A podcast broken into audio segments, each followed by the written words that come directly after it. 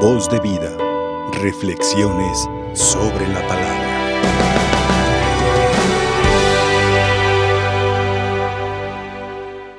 El amor que había entre Jesús y su madre es un amor tan grande, tan entrañable, pero sobre todo tan puro. Cuando hablamos de la pureza, generalmente eh, pensamos en algo de tipo sexual, ¿verdad?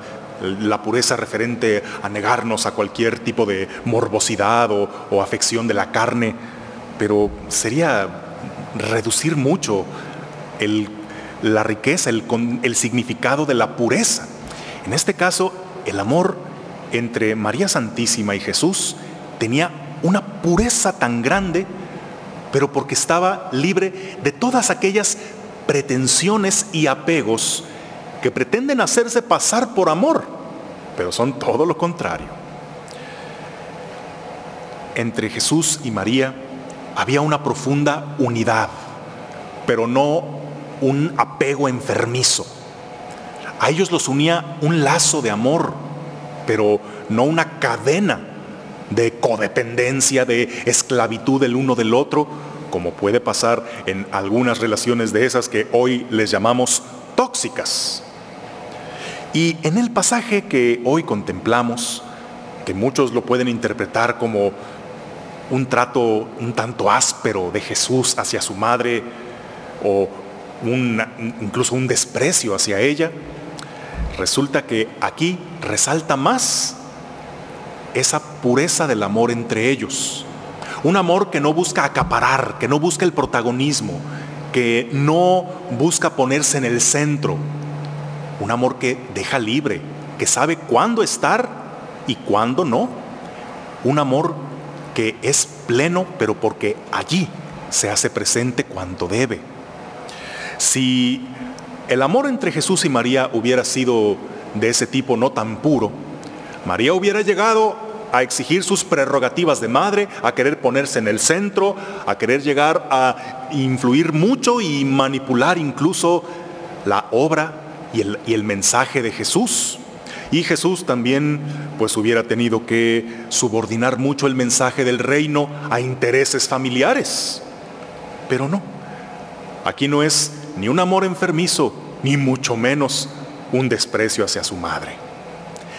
Y esto me lo hizo entender la reflexión sobre unas palabras del Papa Francisco en su reciente carta Patris Corde, reflexionando sobre San José, pero esto obviamente también es aplicable a María Santísima.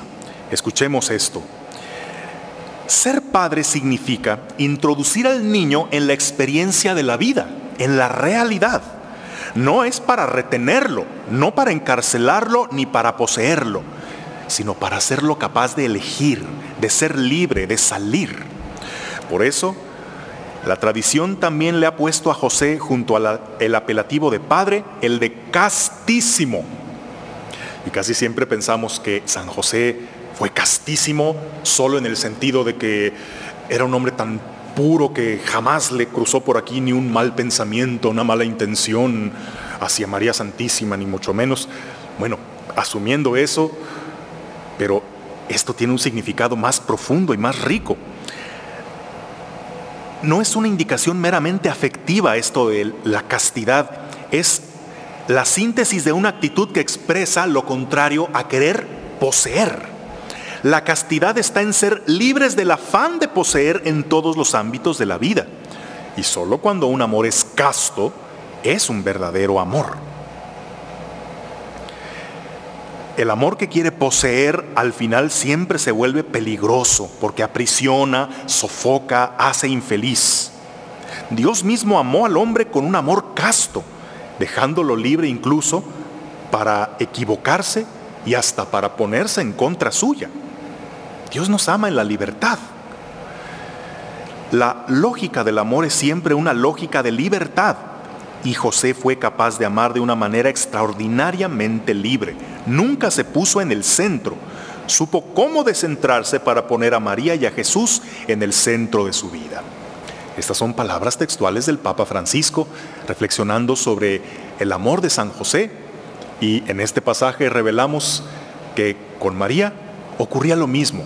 Ella no buscaba ponerse en el centro de la vida de Jesús, no buscaba que exigirle, yo soy tu madre y la que dio todo por ti y, a mí no me puedes hacer esto, y a mí no me dejas sola, tú tienes que hacer lo que yo te diga. Siempre pensamos, ¿qué amor puede haber más puro que el de una madre? Bueno, sí, pero tantas veces ese amor no es exactamente puro. Podrá ser grande, incondicional, profundo, pero a veces puro, no tanto.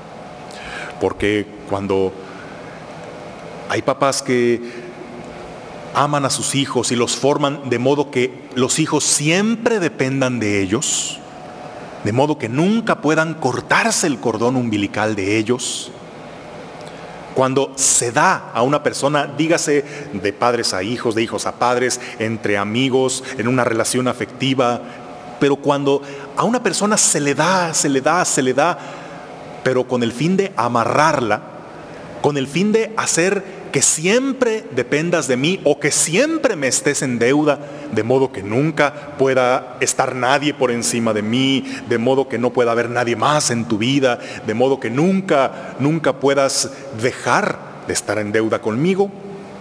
Ese es el tipo de amor que no es puro, aunque no intervenga ninguna perversión de tipo sexual, pero cuando se busca retener, poseer para sí mismo y no darle libertad a la persona, es entonces cuando no hay un amor auténticamente puro.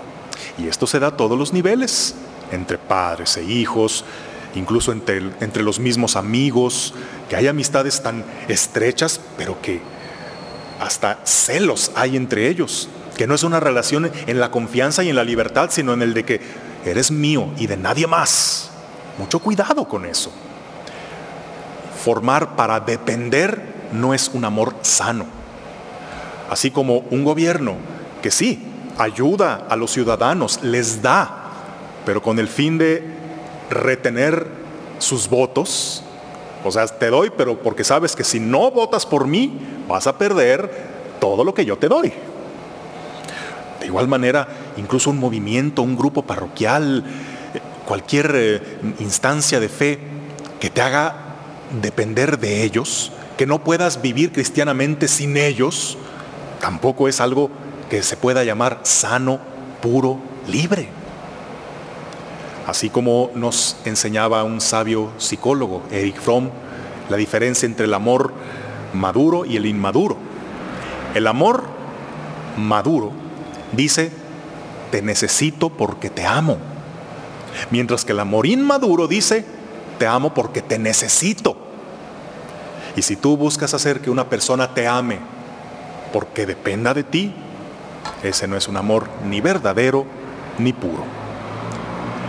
El mejor ejemplo de un amor puro lo tenemos en María Santísima, ella que fue incondicional. Desde antes de que Jesús naciera, yo soy la esclava del Señor. Pero ella tuvo que entender, desde que Jesús estaba chico, en la adolescencia, que él tenía que andar en las cosas de su padre, que ella no podía ser siempre el centro de su vida. Cuando llegó el momento de partir de casa, que Jesús tenía que realizar su misión evangelizadora, María supo dejarlo ir, porque para eso había venido, para eso lo había formado. Cuando aparece en el episodio de hoy, ella no busque ponerse en el centro como la madre de este predicador tan famoso. Ella supo ponerse como discípula, como de esas que escuchan y cumplen la palabra del Señor. Pero eso sí, ella es la que estuvo al pie de la cruz cuando su hijo más lo necesitó. Revisemos la forma en la que somos amados y en la que amamos y busquemos que nuestro amor, además de ser grande, además de ser generoso, que nuestro amor sea puro, a ejemplo de María Santísima. Voz de vida, reflexiones sobre la palabra.